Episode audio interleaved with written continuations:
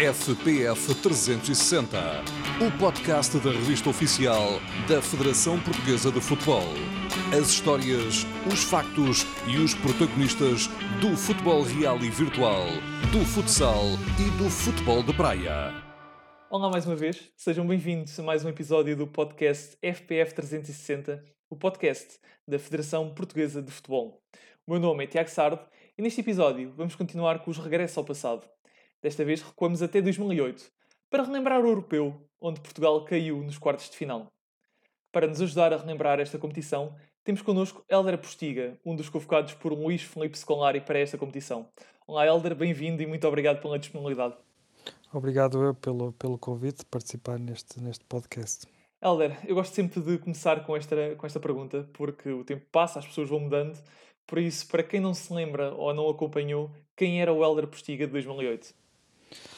Já lá vai muito tempo. Uh, há europeus que são, são mais marcantes. Uh, Relembro-me muito mais do, do Euro 2004 e do, e do Euro 2012, mas o, o Euro de 2008 um, recordo-me essencialmente do, do último jogo contra, contra a Alemanha, onde infelizmente saímos do Euro com uma derrota de, por, por 3-2. Uh, era, era um dos, foi um dos jogadores que, que fiz um dos golos dessa derrota. Infelizmente não conseguimos superar essa equipa alemã. Acho que estávamos numa fase de transição de, de gerações. O europeu não correu como, como, nós esperávamos, mas acho que foi o início desta, dessa geração que, que deu depois uh, seguimento um, entre o Mundial 2010 e principalmente o Mundial o Europeu de 2012 na Polónia. Uhum. E quem era o Helder enquanto pessoa e enquanto jogador? Uh, era bem mais jovem, era bem mais jovem, isso uh, foi antes de, de ingressar no, no Sporting. já tinha os meus dois, os meus dois filhos, um, mas é como eu disse, o tempo, o tempo passa a correr, uh, as memórias são imensas, uh, mas o que, fica, o que fica destas grandes competições, uh, sobretudo, são, são aqueles momentos que nos marcam. E nesse, nesse europeu, desportivamente, o que me marcou foi, foi, esse, foi esse último jogo. Portugal entrava nesta competição, como, como o Helder já disse, numa, numa, numa fase boa, digamos assim, da, da, das fases finais de, de, competições, de competições internacionais. Uh, ora bem, tínhamos sido finalistas do último Campeonato da Europa, semifinalistas do último Campeonato do Mundo dois anos antes. Uhum. A pressão era maior do que nunca.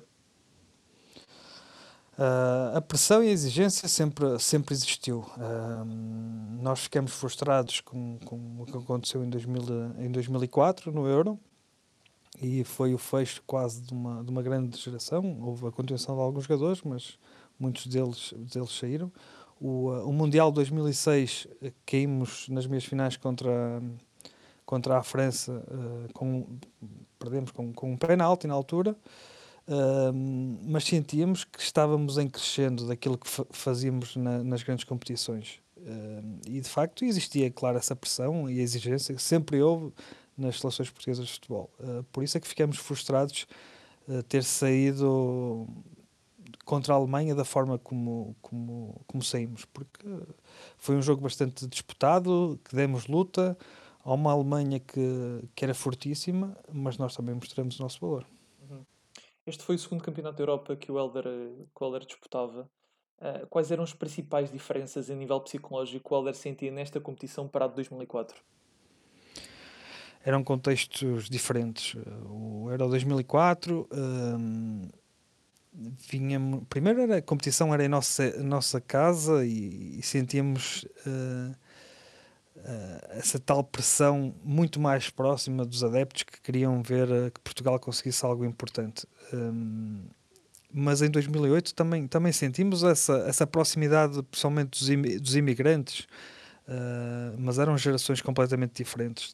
Se falarmos de 2004, estamos a falar da geração, da tal geração de ouro, que, que era, era sobretudo formada por, por jogadores dessa, dessa tal geração, e eu em 2004 tinha 19 anos, eh, era, era completamente diferente. Estava a viver a minha primeira experiência fora de Portugal, na altura no Tottenham, e 2008 mais maduro, mais experiente, eh, também parte mais ativa naquilo que foi o desenvolvimento europeu.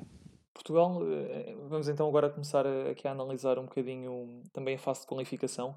Portugal não faz uma fase de qualificação brilhante, uh, mas garante o apuramento no segundo lugar a um ponto da Polónia. No entanto, a seleção nacional ganhou apenas metade dos jogos que disputou, uh, juntando aos outros sete os seis empates e uma derrota. Houve de mérito nosso ou mérito dos adversários? Isso é, é, tal coisa do meu copo cheio, ou vazio. Uh, foi de facto uma, uma fase intermitente, é como eu disse, nós vínhamos de 2004 e 2006 eh, foi um, uma transformação e entrada de, novo, de novos membros nesta, neste grupo, no grupo fechado que era, a, não era o grupo fechado da seleção, mas um grupo de, de selecionáveis. Houve, houve, grandes alterações, nós também estávamos à procura da, da, nossa, da nossa identidade. O Scolari já conhecia muito bem aquilo que tinha desenvolvido desde, desde a sua entrada, em 2000 e, a partir de 2002. Uh, eh, tinha um grupo uh, selecionáveis bastante jovens, já em 2000, 2008, e, a, e essa qualificação prende-se com essas alterações constantes de, de jogadores. Uh, eu lembro-me perfeitamente de, do, do descalabro que tivemos na Polónia na altura, com, acho creio que perdemos 3-1 e houve uma, uma alteração significativa da, da equipa nos jogos seguintes, e, mas isso também tinha sido a nossa cena, a nossa cena ao, ao longo dos anos, que foi uh, a dificuldade em conseguir o, o apuramento. Uh, por isso, uh, depois de estar lá, sempre que fizemos coisas positivas, mas para, para apurar nem sempre era, nem sempre era o mais fácil.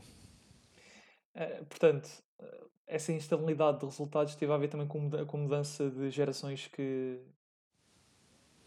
Sim, isso não, não, é, não é certo que tenha sido isso que, aconte, que tenha acontecido, mas, mas em grande parte foi é, é, normal quando, quando há uma mudança grande daquilo que eram os selecionáveis, vão entrando novas gerações, vão entrar novas, no, no, novos jogadores com, com diferentes características, é normal que vamos alterando, porque o, a seleção é, é uma equipa que, que agrupa uma série de jogadores que vêm de clubes com ideias diferentes, processos diferentes e muitas vezes é preciso tempo de, de adaptação.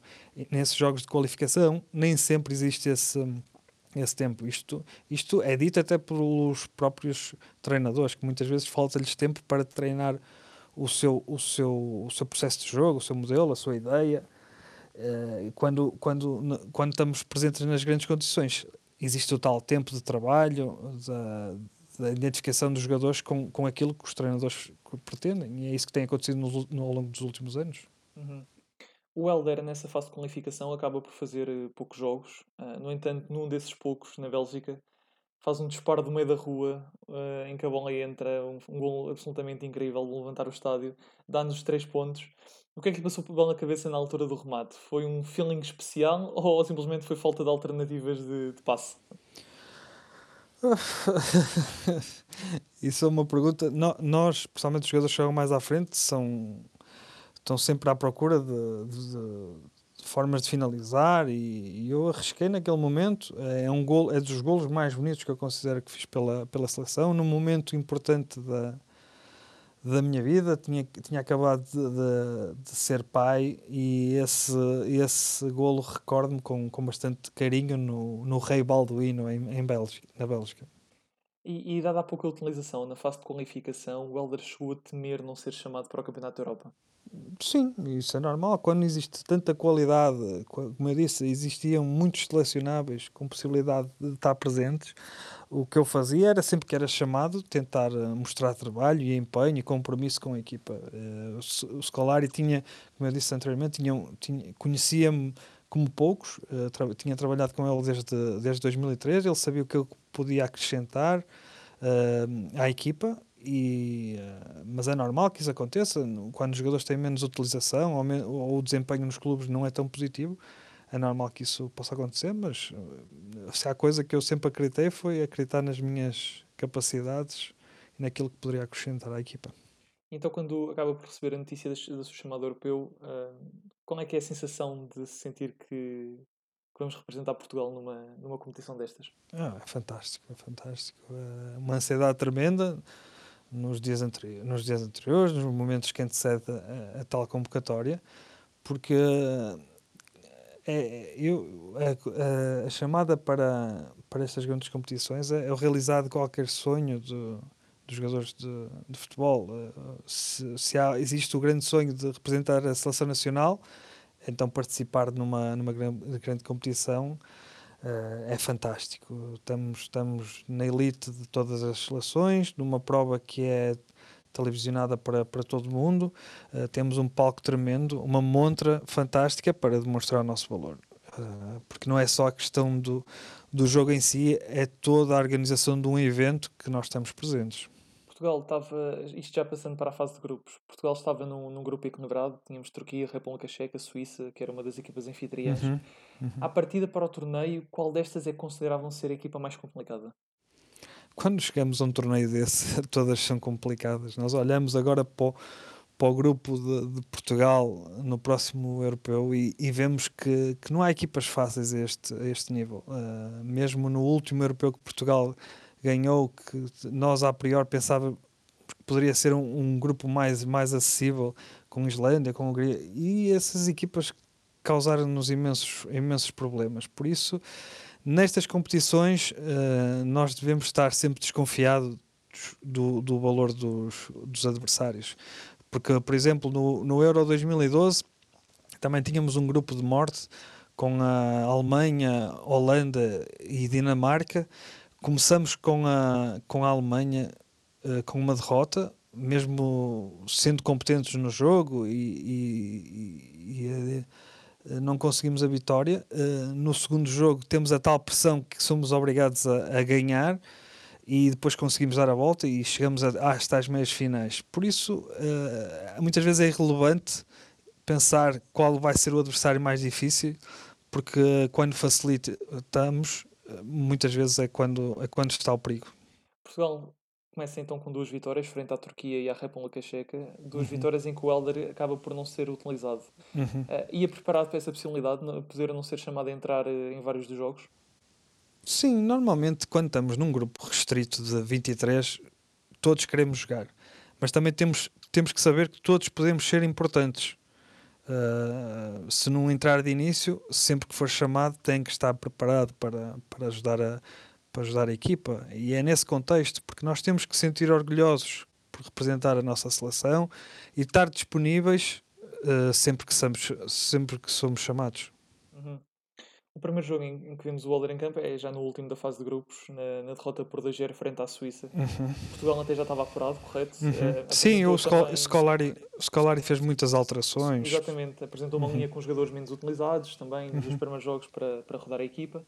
A, uhum. Suíça, por sua vez, já não, já não tinha a possibilidade de se apurar, lutava pela honra para poder vencer um jogo na, na competição que, de certa forma, organizava. Eh, esta diferença de pressão e de mentalidade também fez a diferença? É difícil responder a um contexto de, desse jogo, que é tal alteração que o Scolari fez no, na equipa. Um, a outra equipa, creio que se apresentou com uma equipa mais forte e nós tivemos algumas dificuldades. Mesmo começando bem esse jogo, Uh, depois uh, jogando, jogando na casa do adversário, porque eles estavam de facto a jogar em casa, literalmente, uh, eles empolgaram-se com, com o golo, com a superioridade e conseguiram ganhar. Mas isso é o contexto de cada jogo tem, tem a sua história. Claro, claro. É, e, e, já agora, numa competição tão curta, em que os jogos são, são tão intensos, tão uhum. pouco espaçados em termos temporais, é importante quando se tem possibilidade de se, não vou dizer baixar o ritmo competitivo, mas de gerir o esforço, de gerir a equipa? Isso é uma pergunta complicada. Uh, não há jogos fáceis e eu não acredito que nenhum jogador consiga fazer essa gestão ativa. Uh, o que eu acho é que dentro de um grupo destes jogadores, uh, normalmente são 23, este ano serão, serão mais, existe lugar para, para haver a tal rotatividade e que o, e que os jogadores, e que o treinador faça as suas alterações consoante as dinâmicas que quer para o jogo, consoante o adversário. Agora, fazer uma gestão numa, numa competição tão curta acho, acho difícil se, pelo próprio jogador. Eu acho que é mais o treinador que tem que saber gerir, porque depois nós temos que pensar que muitos dos jogadores vêm de, de, de, de, épocas bastante competitivas, com, com uma carga elevada de, de, número de jogos, por isso há que saber também essa gestão, mas para isso tem lá os treinadores, tem, tem lá os preparadores físicos, tem lá os fisiologistas, tem, tem pessoas que percebem cada vez mais e há competências para saber se os jogadores estão disponíveis e, e, e equilibrados para dar o seu rendimento. Passamos então aos quartos de final uh, com a Alemanha. A Alemanha que tinha uma super equipa, uh, mas que curiosamente tinha ficado em segundo do seu grupo, uh, sendo batida pela Croácia. A minha questão é: Portugal teve azar? Eu pergunto isto porque a Turquia ficou em segundo classificado do nosso grupo, jogou frente à Croácia e até passou. Isso, o sorte ou azar é uma coisa relativa no, no futebol. De facto, a priori, a equipa mais forte seria, seria a Alemanha. Uh, foi o que foi. E nós demos, demos, fomos competentes no jogo, em muitas partes dele, uh, e, uh, e, foi um jogo bastante competitivo. Uh, acabamos por perder 3-2. Mas de facto, se, se, fosse a Croácia, poderia ser outra história. Mas isso é, é muito relativo agora pensar o se. é como pensarmos no Euro 2016, Portugal conseguiu apurar-se com em terceiro na altura e, uh, e calhou num grupo onde tinha seleções com menos nome na altura. Mas isso é muito relativo, é muito relativo. E Portugal acaba por ser campeão da Europa, por isso. A Alemanha já, já nos tinha ganho no jogo de atribuição do terceiro e quarto lugar no Mundial 2006. Uhum. Uhum. Havia algum sentimento de vingança dos, nos jogadores, dado muitos uh, de vós serem os mesmos, não é? Ou a motivação era apenas a vitória para prosseguir nesta competição e o passado pouco importava? Não, passado pouco importa. Não, não é. Ali estava uma questão de, de, mérito, que era passar à próxima fase. Esse era o nosso objetivo. O nosso target era esse, era passar, e nós confiávamos que poderíamos passar. Uh, mas a, a, Alemanha conseguiu ser mais, mais eficaz que, que nós. Foi aí que teve a diferença? Sim, sim.